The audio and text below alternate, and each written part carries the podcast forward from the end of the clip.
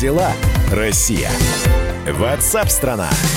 Здравствуйте, друзья, и спасибо, что пишете. Присоединяйтесь, те, кто только что присоединяется к программе WhatsApp страна. Эту программу мы делаем вместе, в диалоге, вместе с вами. Вы присылаете свои текстовые, голосовые сообщения. Видим голосовые, да, сейчас будем отслушивать их. Э, и если они хороши будут, то обязательно поставим их э, в эфир. Э, сразу напомню, как присылать голосовые и текстовые сообщения. Мы ждем ваших голосовых сообщений. Записывайте в WhatsApp и других мессенджерах мнения, вопросы, наблюдения. Всем вашим аудиопосланиям найдется место в нашем эфире. Телефон 8 967 200 ровно 9702. Здесь э, за несколько минут до перерыва у нас был такой, э, не то чтобы спор, я просто спросил э, после сообщения о том, что люди, людям требуют, от людей требуют, чтобы они написали заявление об уходе. И я задал вопрос, а что будет, если человек откажется писать заявление об уходе? И вот здесь посыпались сообщения. Если не напишет заявление на увольнение, уберут все надбавки, оставят голый оклад. Он обычно чуть больше прожиточного минимума. И сам уволишься. Сейчас везде такие схемы оплаты. Опла- а, оклад 13 тысяч, а остальное премия, в общем, получается под 30. Это по нашему региону. И вот здесь Владимир Сергеевич пишет, что будет, когда будет возможность, работодатель просто найдет повод, да еще и по статье, не дай бог, уберут. Так, ну, если уж на эту тему пошел разговор, то в торгово-промышленной палате прогнозируют, что после нерабочего мая не дай бог, если он будет нерабочим. 92% компаний уволят своих сотрудников. Не всех, но чистки пройдут серьезные. Российские власти хоть и внедряют антикризисные меры, но делают это очень медленно. И, и такое ощущение, что не очень-то охотно. 30% э, российского бизнеса оказались в очень сложной ситуации, когда выручки нет, обязательства остались. А чего ждать, мы сейчас узнаем у нашего экономического обозревателя «Комсомольской правды» Евгения Белякова. Дорогая редакция. Жень, привет. Да, добрый день. Жень, сразу начну с банальных вопросов. Итак, компания захочет э, уволить сотрудников. Как они это могут сделать, не нарушая трудовых прав работников? Там же, по-моему, ну, если человека увольняют по сокращению штатов или там есть какие-то выплаты дополнительные?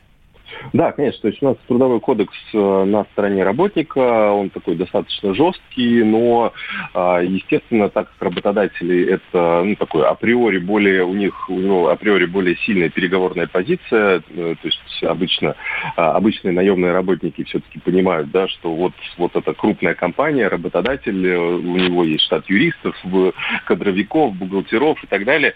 А, и, соответственно, простой человек обычно понимает, что он в этой неравной схватке, скорее всего, так или иначе проиграет. Поэтому э, психологически работодатели давят на сотрудников, как раз э, говоря им, что а, мы тебя все равно как-нибудь э, найдем повод уволим, мы тебя а, потом ты никогда вообще не устроишь и Женю, похоже, что работодатели отключили от телефона прямого эфира.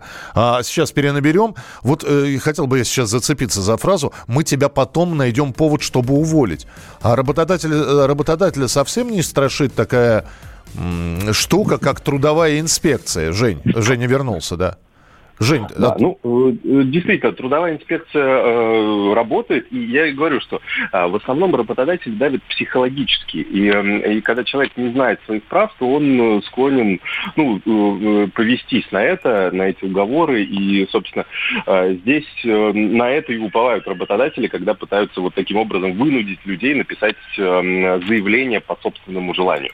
А, то есть, э, ну, я говорю, что действительно у всех разные ситуации. Если маленький городок и э, устроиться больше некуда, и там все схвачено, и работодатель обладает большим весом и может позвонить там в соседнюю компанию и сказать, что вот этого товарища не брать, он меня, он мне нагрубил в прошлый раз, э, в общем, и так далее. Поэтому, ну, то есть очень много нюансов, то есть с одной стороны трудовой кодекс человека защищает, то есть человек может сказать, нет, я не хочу, а, там, если его захотят уволить, он может нажаловаться в трудовую инспекцию, но это, конечно, ну, то есть это м- э, конфликт, уже между работодателем и работником. То есть если его увольнять по закону, конечно, человеку нужно давать несколько окладов, и, соответственно, он должен потом сможет получать еще там пару окладов в центре занятости. Да, тогда еще один вопрос, Жень. Давай вспомним события 12-летней давности, 2008 год, кризис экономический. И уже тогда были чистки в компаниях. Но вот удивительная штука. Что-то э, персонал э, руководящий свои руководящие ряды не очень чистил. А почищать начинали именно с низов. Когда э, было в отделе три человека, увольняли двух, и обязанности всех трех концентрировались на одном. На самом деле по-разному. У компании э, есть э, стратегия, когда, ну, грубо говоря, говорят, что вот у вас есть отдел, ну, по каждому отделу идет разнарядка, условно. Там 10-20% сотрудников нужно уволить. И там э, небольшие руководители уже пытаются э, понять, от кого избавиться, кто там слабые звенья, кто приносит наименьший доход э, в компании. А есть другая тактика, когда э, компании понимают, что основные ломовые лошадки это все-таки ну, сотрудники, которые получают очень низкие зарплаты.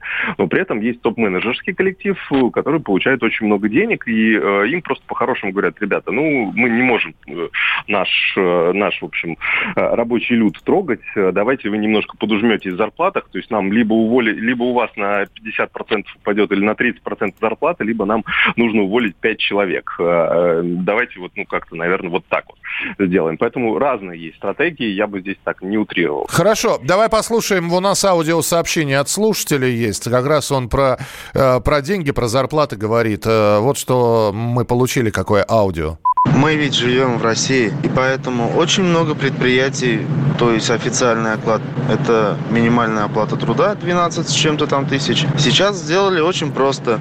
Всех людей, кто даже с серыми зарплатами, посадили на оклад 12 тысяч. И за ту работу, которую они делали раньше, за 30 тысяч, они теперь получают 12. Людям говорят, что они могут уйти, а, уволиться или получать такую зарплату. Но люди никуда не уходят, потому что боятся сейчас работу найти очень тяжело. Ну, вот такое сообщение. А с этим как-то можно бороться же? Ну, с этим никак нельзя бороться. То есть э, люди, когда соглашались на такую схему, они знали, на что шли. И очень часто, конечно, у них даже выбора не было, да, что в небольшом городе там таких вариантов обычно нет, да, э, с полной официальной зарплатой. Но здесь какая ситуация, что работодатель, то есть понятно, что есть, наверное, компании, которые специально пользуются кризисом для того, чтобы э, повысить свою прибыль как за счет вот уменьшения доходов своих сотрудников. Но у большинства компаний сейчас столкнулись с тем, что у них падают обороты, то есть они меньше производят, меньше получают э, прибыли, э, им там задерживают выплаты контрагенты, которые пострадали, например, и совсем э, лишились выручки. Поэтому здесь как бы выбор такой, либо, э, либо компания продолжает выполнять полностью все свои обязательства, но, скорее всего, там через полгода, через год она просто не выдержит и обанкротится, и тогда люди совсем потеряют рабочее место. Либо в какой-то момент сейчас компания ужимается во всех расходах, расходах, но потом, когда все налаживается, там, через полгода, э, то зарплаты возвращаются на прежний уровень. Но это все такая теоретическая идеальная схема, да, и, естественно, здесь у нас человеческий фактор всегда, все зависит от владельца этой компании, все зависит от топ-менеджеров, которые там работают и так далее, и так далее. Поэтому здесь вот очень много нюансов. Жень, очень коротко, я все-таки хочу совета от тебя, вот, чтобы людям, которые сейчас действительно находятся в такой аховой ситуации, по-другому ее не, никак по-другому не назовешь совершенно. Вот ты советуешь что? Резюме резюме рассылать везде, где только можно, э, перетерпеть каким-то образом, знаешь, затянуть пояса в очередной раз.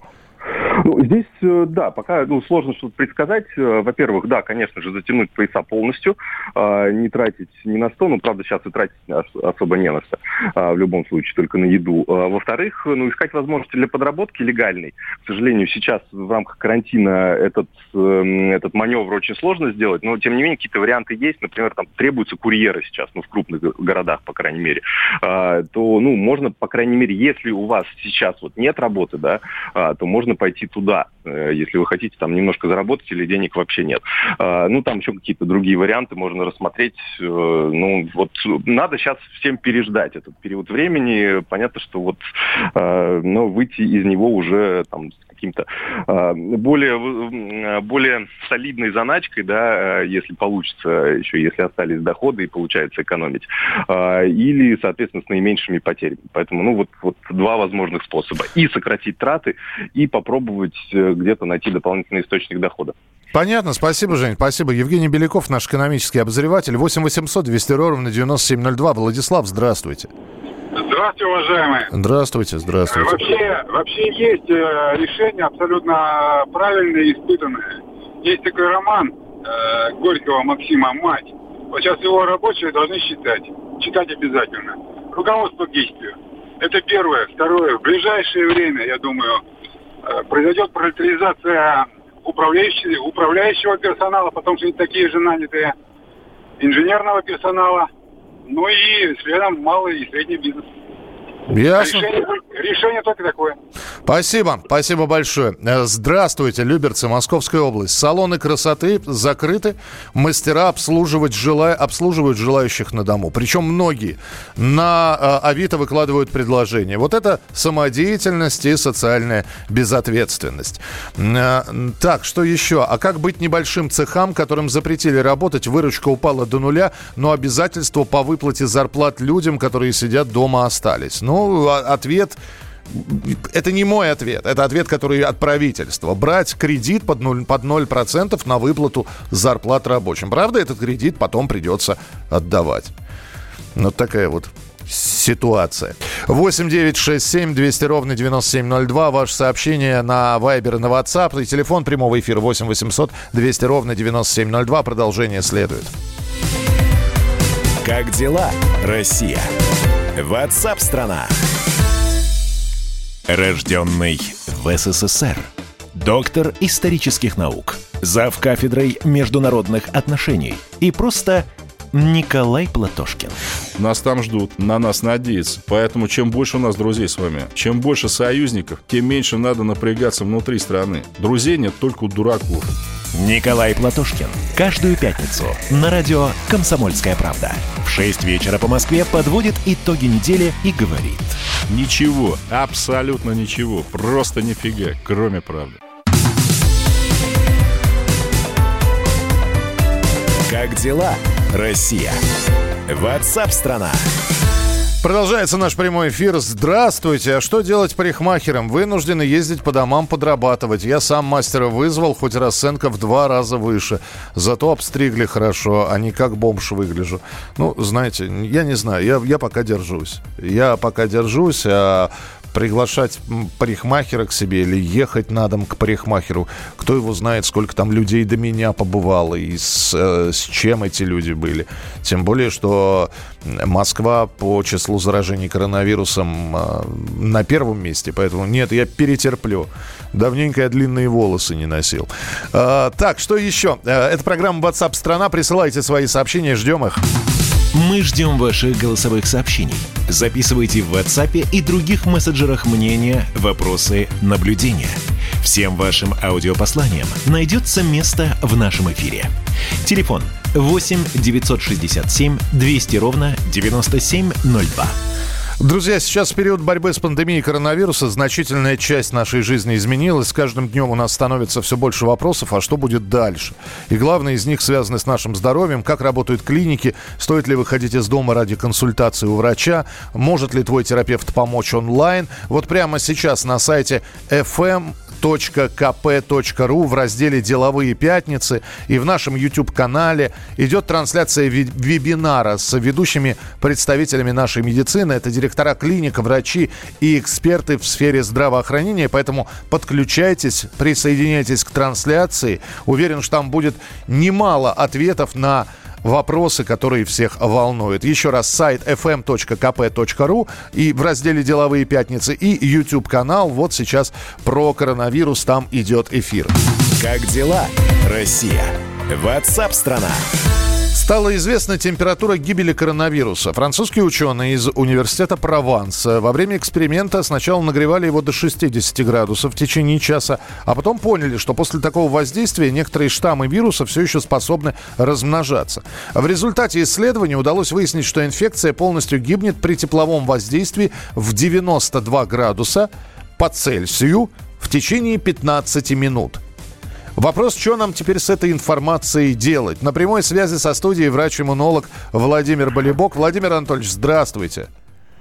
Добрый день. Насколько эта информация может помочь в борьбе с коронавирусом? Ну, это имеет значение с целью повторной дезинфекции предметов, э, которые загрязнены были. Ну, в частности, вот эти, допустим, многоразовые маски, еще какие-то предметы, при какой температуре их обрабатывать, чтобы они были э, полностью свободны от коронавируса. Вот, это же касается, ну, например, чисто бытовых вот, э, вещей. То есть, если вы стираете свою одежду, например, при 60 градусах, то, в принципе, стандартная стирка, она как раз полчаса идет, она убивает э, вирус окончательно. Угу. А ну то есть, э, э, когда мы говорим, что убивает, э, гибнет вирус при тепловом воздействии в 92 градуса, а знаем мы, что вода закипает при температуре 100 градусов, значит кипячение – это один из способов действительно обеззаразить предмет.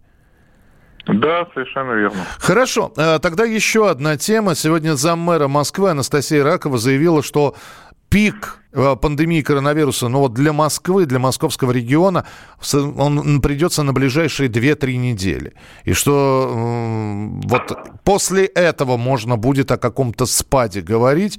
А, по-вашему, к лету получится оправиться от всего этого? Ну, у нас единственное есть место, где коронавирусная инфекция прошла через все стадии, то есть начало, экспоненциальный рост, плато и спад. Это провинция Ухань э, в Китае.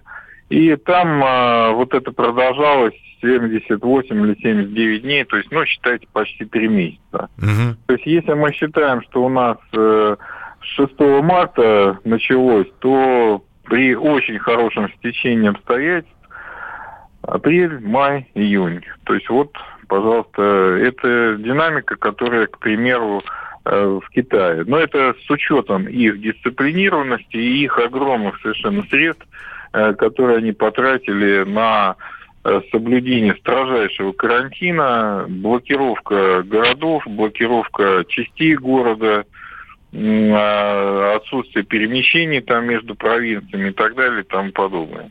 Да. Вот. Если мы будем вести себя э, хуже, чем китайцы, у нас это затянется на более длинный срок, потому что площадь под кривой, то есть количество заболевших при отсутствии вакцины и при отсутствии явного вот препарата, который э, точно бьет по вирусу, то есть явно выраженного противовирусного действия, площадь под кривой, она будет одинаковой. То есть количество заболевших в общей сложности будет э, расти, пока вот вирус не выберет всех к нему чувствительно. Ясно. Спасибо, Владимир Анатольевич. Не самая радостная информация, честно говоря. Врач-иммунолог Владимир Болебок был с нами в прямом эфире. Июнь. Да. Я, я не знаю. Я не знаю, как это комментировать. Про вакцину давайте поговорим все-таки. В Новосибирском центре вирусологии «Вектор» ученые активно разрабатывают вакцину против коронавируса. Вирусологи уже сделали, сделали важное заявление. С 29 и снова июня там начнут испытывать препараты на людях. Уже отобраны 60 добровольцев. Что за вакцина, как испытывать будут, насколько эффективность ее предполагается. Тему продолжит корреспондент «Комсомольской правды» Вадим Алексеев. Центр вирусологии «Вектор» готов испытать вакцину от коронавируса на людях. Сами сотрудники центра избегают прессы. Работа покрыта завесой тайны. Но радиостанция «Комсомольская правда» выяснила, как пройдет эксперимент. Разобраться нам помогает бывший заведующий лабораторией особо опасных инфекций «Вектора» Александр Чепурнов. Он уже испытывал вакцины от опасных вирусов и знает, по каким критериям отбирают добровольцев. Для начала, для первичных испытаний отбирают, конечно, людей поздоровее. А потому что, а, ну вот у людей должна быть нормальная реакция, поскольку сначала надо э, понять э, основные моменты, что и как работает, и работает ли вообще. А особенно, когда речь пойдет о выборе между несколькими препаратами, тогда, значит, тем более нужен, нужно понять вот э, качество иммунного ответа, для этого нужны здоровые люди. Если человек в данный момент отягощен каким-то заболеванием, хоть респираторным, хоть каким-то а, постоянным, ну, я не знаю, диабет, там, а, сердечная недостаточность, печеночные какие-то проблемы, почечные проблемы. Ну, естественно, что люди, вот отягощенные заболеваниями, у них иммунный ответ будет другой, и он может смазать основную картину, которая важна для получения первичных данных. Стать будут не дети, не подростки не, и не пожилые люди. Добровольцам положено вознаграждение. Оно не очень большое, вряд ли будет соответствовать даже средней зарплате. Тем не менее, желающих достаточно, и для испытаний в Векторе их уже набрали. Александр Чепурнов говорит, что в лаборатории они проведут около суток, но это будет только начало испытаний. После введения, как правило, ну, в течение, может быть, э, дня до вечера наблюдают за человеком, поскольку э, ну, важны первичные реакции. Именно все равно в том плане, нет ли каких-нибудь э, быстрых реактивных состояний, типа аллергии или типа, ну, хотя бы покраснения, вот важно, важно посмотреть. Обычно наблюдают до вечера, отпускают домой и дальше с периодичностью, ну, как правило, каждый день или, или потом это может стать реже, наблюдают в течение, а, ну, допустим, двух-трех месяцев, а периодически забирая а, пробы крови. В числе тех людей, что получат вакцину для испытания, один из главных ее разработчиков – Ильнас Имаддинов. В науке это правило, говорит Чепурнов, автор препарата должен проверять его в первую очередь на себе. В первую очередь. Это просто неприлично, если не на себе. Я когда рос, это было все очень на слуху, потому что тогда было несколько тяжелых инфекций, и постоянно говорили о том, что вот врач что-то сделал и испытал на себе. И напомню еще знаменитые советские случаи. Это когда а, академик Смородинцев, а, создав полиомиелитную живую вакцину, испытал ее в первую очередь на своей внучке. Когда он же создал, он и его сын тоже вирусолог. Вот когда они создали полиомиелитную вакцину, они для того, чтобы а, как бы убедить себя и всех в том, что вот они уверены в препарате, а после а, полноценного испытания его на животных, они ввели его внучки. А, когда они создали оба, они же участвовали в создании а, коревой вакцины, они испытали его на второй внучке. Это правильно, это так должно быть. Ученые уже определили дату испытаний. Они должны начаться 29 июня. А мы, конечно, будем следить за этим проектом мирового значения. Вадим Алексеев, радио «Комсомольская правда», Новосибирск. Давным-давно в далекой-далекой галактике Я просыпаюсь Ein, zwei, полицай Дружка моя, я по тебе скучаю И Сережа тоже Мы с первого класса вместе Тетя Ася приехала! небе тучи, а тучи А также шумелки, пыхтелки и запелки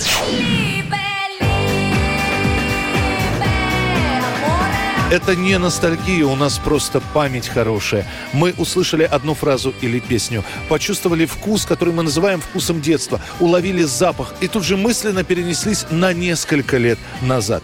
По выходным я, Михаил Антонов, на радио «Комсомольская правда» вспоминаю вместе с вами, как это было в программе «Дежавю» в 11 часов вечера по Москве каждую субботу и каждое воскресенье. Hasta la vista, baby. Как дела, Россия? Ватсап-страна! Вы продолжаете присылать свои сообщения, а мы продолжаем вести прямой эфир. Здравствуйте, здравствуйте, уважаемые граждане, слушатели, товарищи, дорогие наши. Э, присылайте свои сообщения. Я вот читаю здесь то, что приходит нам на Вайбер и на WhatsApp. У меня супруга работает в одном из районов Центра занятости Саратова. Сейчас народ начали в Саратове увольнять. Все валом повалили за пособием по безработице. Нагрузка на сотрудников возросла многократно. Начальник Центра занятости по Саратову пообещал обещала, что будут увеличены зарплаты, и тот, кто выйдет в выходные, будет двойная оплата. После недели работы в таком режиме она сказала, что денег нет, никаких доплат не будет. Теперь все сотрудники думают уволиться и также получать пособие. Это те же деньги, что они получают за работу. 8 800 200 ровно 9702. Это телефон прямого эфира. И ждем ваших голосовых сообщений. А в Саратове сегодня людно. Да, очень много сегодня звонков из Саратова. Э, подключайтесь. Красноярск, Новосибирск, Челябинск и другие 60 с лишним городов радиостанции, где работает радиостанция «Комсомольская правда». Мы ждем от вас сообщений. Мы ждем ваших голосовых сообщений. Записывайте в WhatsApp и других мессенджерах мнения, вопросы, наблюдения. Всем вашим аудиопосланиям найдется место в нашем эфире. Телефон 8 967 200 ровно 9702. Очень очень резонансная история будет у нас а, в эфире через несколько минут, но пока давайте перелеснем историческую страничку, потому что радио «Комсомольская правда» и информационное агентство России ТАСС запустили совместный проект к юбилею Великой Победы. Впервые с весны 1945 года день в день с теми событиями в эфире нашей радиостанции звучат отрывки из самых важных сообщений агентства. Корреспонденты передавали их с фронтов Великой Отечественной. Все эти годы уникальные исторические документы хранились в государственных архивах и только сейчас становятся достоянием широкой публики. 17 апреля 1945 года. Срочное сообщение ТАСС.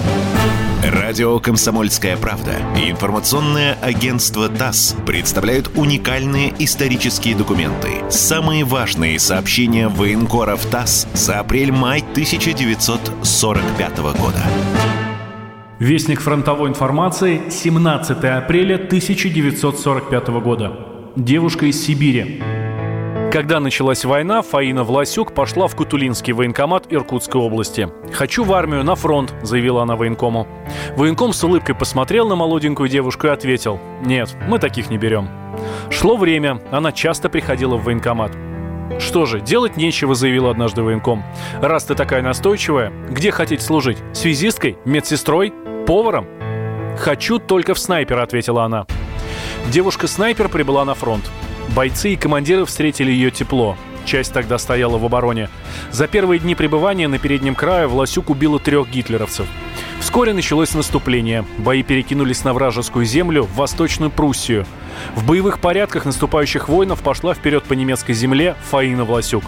Меткой пулей она снимала наиболее важные цели – пулеметчиков, снайперов, наблюдателей противника, расчищая путь для стрелков – за один населенный пункт разразился жаркий бой. Путь бойцам преградил немецкий станковый пулемет. Уничтожить огневую точку взялась Фаина Власюк. Она выдвинулась на удобную позицию и одного за другим уничтожила трех фашистских пулеметчиков. Стрелки поднялись в атаку и ворвались в деревню. 21 гитлеровца истребила за время наступательных боев в Восточной Пруссии снайпер Фаина Власюк. За боевые дела самоотверженная советская девушка награждена Орденом Славы Третьей степени и медалью за отвагу. Старший лейтенант Сергей Данилов, специальный корреспондент ТАСС. Срочное сообщение ТАСС. Слушайте рубрику «Срочное сообщение ТАСС» э, всю неделю, все семь дней и дальше, и до 9 мая, вплоть до Дня Победы. Э, все это можно услышать в нашей программе WhatsApp страна Все выпуски проекта вы сможете найти на сайте kp.ru и radiokp.ru. Кроме того, эти уникальные исторические материалы будут еженедельно публиковаться в формате подкастов в аккаунтах ТАСС, в Фейсбуке, ВКонтакте, в Твиттере и в Одноклассниках. Как дела, Россия? Ватсап-страна! Но сейчас очень резонансная история. Обращаюсь ко всем слушателям. А, мне нужна ваша реакция на эту историю. Потому что вот когда я ее узнал, меня терзают с одной... Меня, вот я не готов разорваться на две половинки, я где-то нахожусь сейчас на границе. Осудить и сказать все правильно или наоборот пожалеть и сказать, что же вы над людьми издеваетесь. Детский омбудсмен Башкирии проверит случай с задержанием плачущих детей на улице Нефтекамска. Скандал разгорелся после публикации видео в интернете. На кадрах полицейские ведут упирающихся и плачущих детей в машину, потому что те нарушили комендантский час и вышли на улицу вечером без родителей. На прямой связи со студией корреспондент «Комсомольской правды» в Башкирии Яна Базекина. с места событий. Яна, привет. Здравствуйте. Вот я, наверное, нахожусь на границе и не могу э, не, не осуждать, не э, говорить, что все правильно сделали, потому что не знаю подробностей. Дети действительно были одни без родителей. Да, смотрите, все произошло, значит, около 7 часов вечера. Полицейский патруль заметил идущих одних по улице детей и остановил их, чтобы знать, почему они вообще находятся одни на улице вечером и без родителей, хотя вот в республике действует комендантский час. 13-летняя девочка и ее 8-летний брат рассказали, что их родители уехали по делам, а они решили поехать на такси к своей родственнице. Но, к сожалению, не смогли вспомнить точный адрес, поэтому таксист их просто выставил посреди улицы и уехал. Ну и патруль патрульные, естественно, приняли решение доставить детей в отделение, чтобы выяснить все обстоятельства. Родители, конечно, сразу же нашли, пригласили их в отделение, где они написали объяснительную, почему дети оказались на улице, и забрали детей домой. Но резонанс вызвало именно то, что как себя сотрудники полиции вели по отношению к этим детям. На кадрах видно, что они буквально силой тащат их в дети плачут, упираются. И именно поэтому детский омбудсмен полиции э, так активно заинтересовался этим случаем, и пообещал его проверить. Впрочем, очень интересна реакция оперштаба правительства, которое сразу же тоже отреагировало на этот случай. Они заявили, что дети, нарушающие режим, будут в дальнейшем доказываться точно так же, как и взрослые а также будут наказываться их родителей. Полиция действовала согласно инструкции. Детей отпускать гулять нельзя. Точка. Рассказал журналистам участник оперштаба Ростислав Мурзагулов. Ну, это все понятно, что отпускать нельзя, но здесь э, весь э, вопрос только в том, что дети сами вышли. И понятно, что... Дети, да, вышли сами. По, по, понятно, что их родители не отпускали. А, другой вопрос, почему они их оставили одних. Это, это первый вопрос. И самое главное, я понял, наказания пока не будет. То есть этот случай, он как э, как последнее э, нефтекамское предупреждение. Да, родители отделывались от административным выигром, но без конкретного штрафа, просто с ними была проведена строгая беседа. А почему же дети остались одни? Ну, это остается на совести родителей, которые искренне полагают, что 8 и 13 лет – это тот возраст, когда они могут сами посидеть дома. Будем надеяться, что больше такого не повторится, конечно. У меня еще вопрос про таксиста. А он разве имел право? Ну, ладно, он, э, он посадил, главное, что их повез и потом высадил. Таксист не имел этого делать права по двум причинам. Во-первых, э, у нас строго запрещено нахождение детей без родителей в вечернее время. То есть, как бы уже он сразу должен был спросить, где ваши родители, и отказать им вызове. А во-вторых, у нас э, буквально на днях ввели новое правило. Запрещено без масок и перчаток заходить в такси. То есть как бы такси сразу должен был их тоже высадить хотя бы по этой причине. Ясно, Ян. Вот такая вот история. Спасибо большое. Ну, что скажете? Ваше сообщение 8967 200 ровно 9702. 8967 200 ровно 9702. Мы будем продолжать тему, и, к сожалению, по-прежнему коронавирус остается главной темой для всего. Но как люди празднуют день рождения на самоизоляции? Вот об этом поговорим буквально буквально через несколько минут.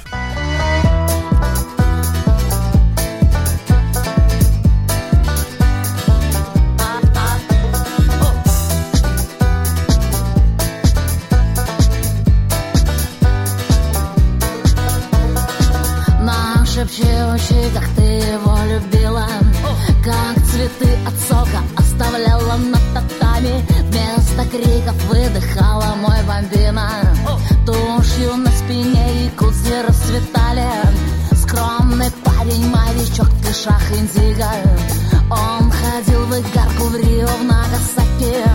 Угощал портовых кошек терпким ромом.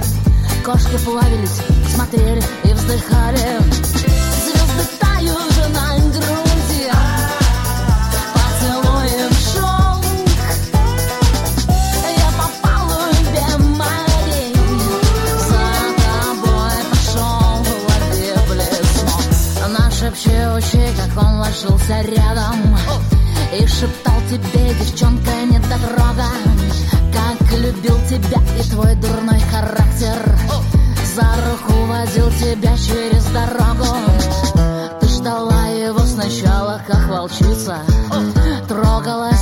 шептала мой бомбина Плакала под утро, нервно угасая. А потом сдалась и вовсе разлюбила.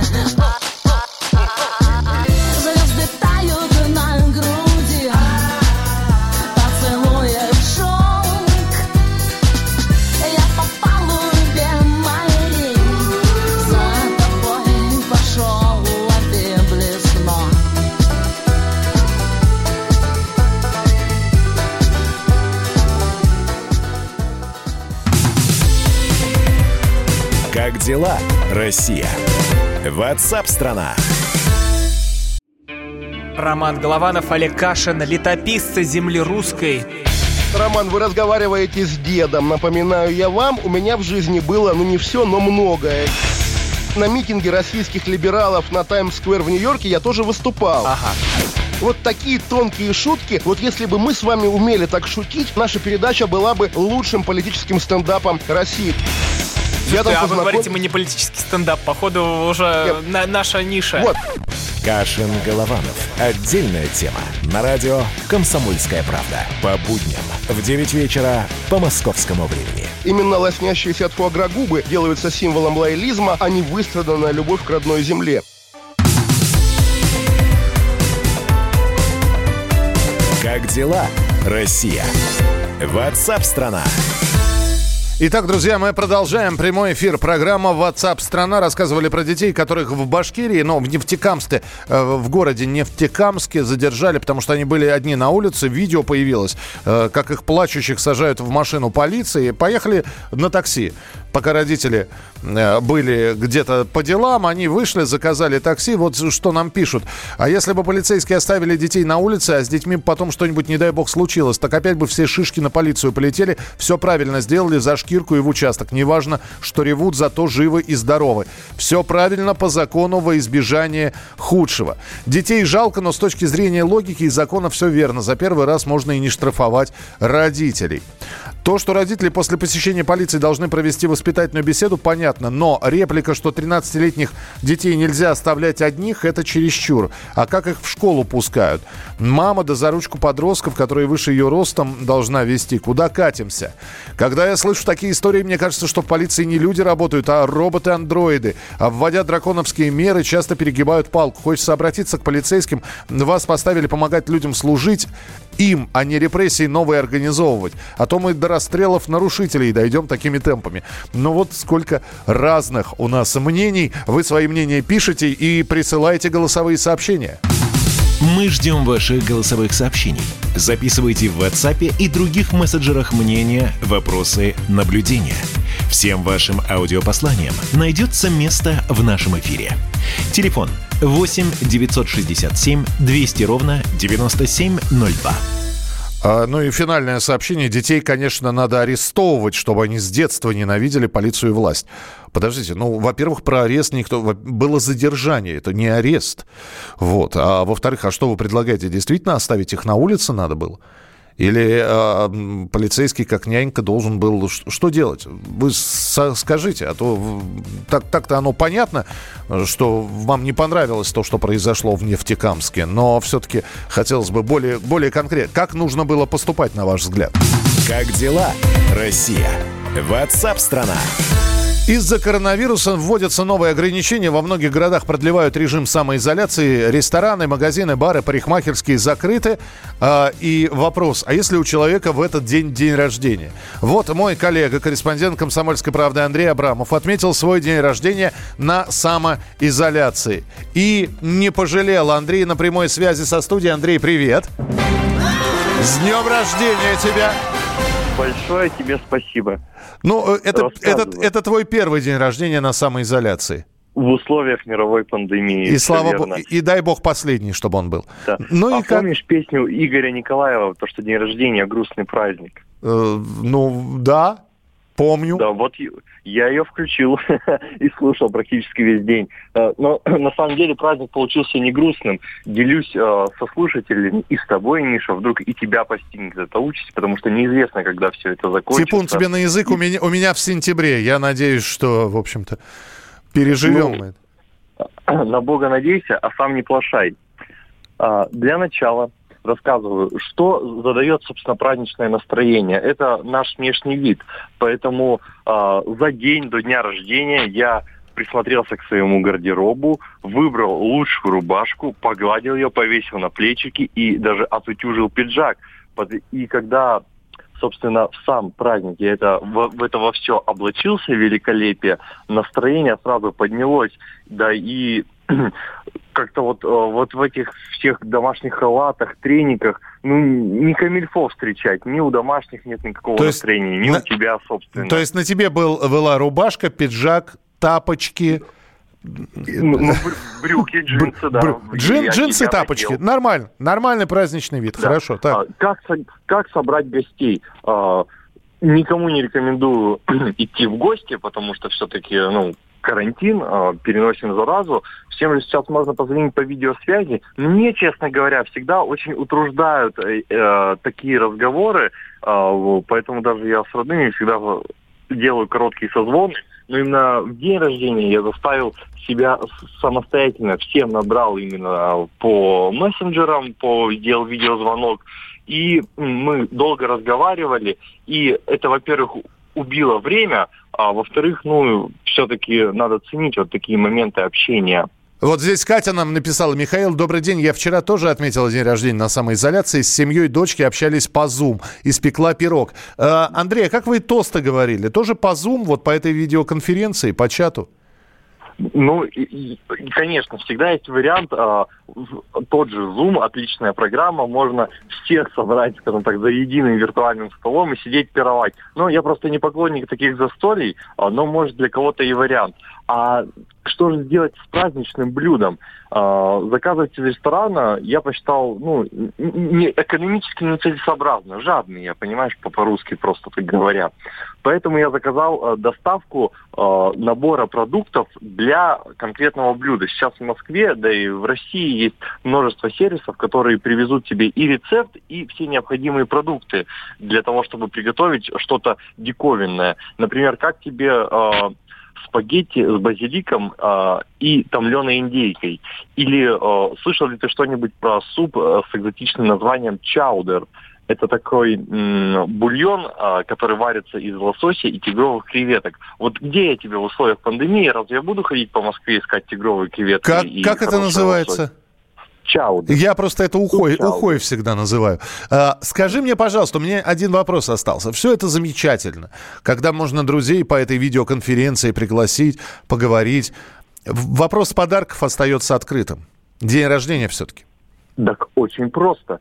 Ведь э, у всех есть банковские карты, а в России сейчас действует система быстрых платежей. Э, по- зная только номер телефона абонента, ты можешь отправить ему на карточку деньги. И э, таким образом и решается вопрос подарка. Или можно заказать э, в службе доставки те же магазины техники или э, доставки еды. Э, можно сделать другу приятное, оплатить за него какой-то товар, и курьер ему принесет. Главное, сделайте это заранее, потому что э, доставки сейчас тоже работают с перебоем, поэтому озаботьтесь вопросом этом за недельку хотя бы. Я правильно понял, что деньгами попросил подарки, да? Ну, да. Ясно. Вот. Почему-то я обрадовался, что ты меня не позвал на этот праздник. Вот. Ну, я работаю, ты понимаешь, да? Я надеюсь, что все-таки, когда я вся, весь этот режим самоизоляции закончится, я тебя смогу уже лично поздравить. Поэтому еще раз с днем рождения. Андрей Абрамов был с нами на прямой связи. Э, И, друзья, мы продолжим программу WhatsApp страна через несколько минут. Э, Будем обсуждать вместе с вами, а вы непосредственные участники этой программы, потому что вы рассказываете о том, что происходит у вас в городах. Ваше отношение ко всему происходящему. Как мы будем жить дальше? По вашему мнению, насколько все это продлится?